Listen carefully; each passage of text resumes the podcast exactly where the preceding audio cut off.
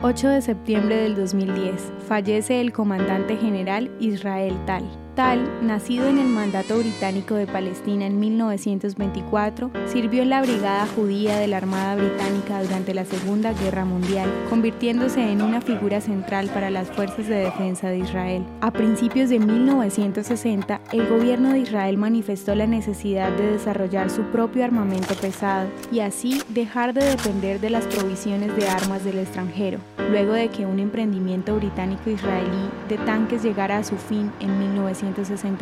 Tal lideró un grupo operativo especial para el desarrollo de un tanque propio para las fuerzas de defensa de Israel. De los grandes logros en su carrera, su aporte para desarrollar el carro de combate Merkava permanece como el más importante. El tanque, considerado como uno de los más efectivos y seguros en la batalla, fue usado por primera vez en 1979 y se encuentra aún en servicio activo en las de defensa de Israel.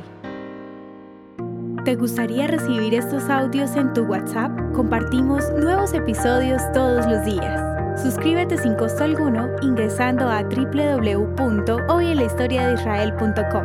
Este proyecto es realizado por Philos Project. El contenido original de Hoy en la Historia de Israel fue provisto por el Centro para la Educación sobre Israel.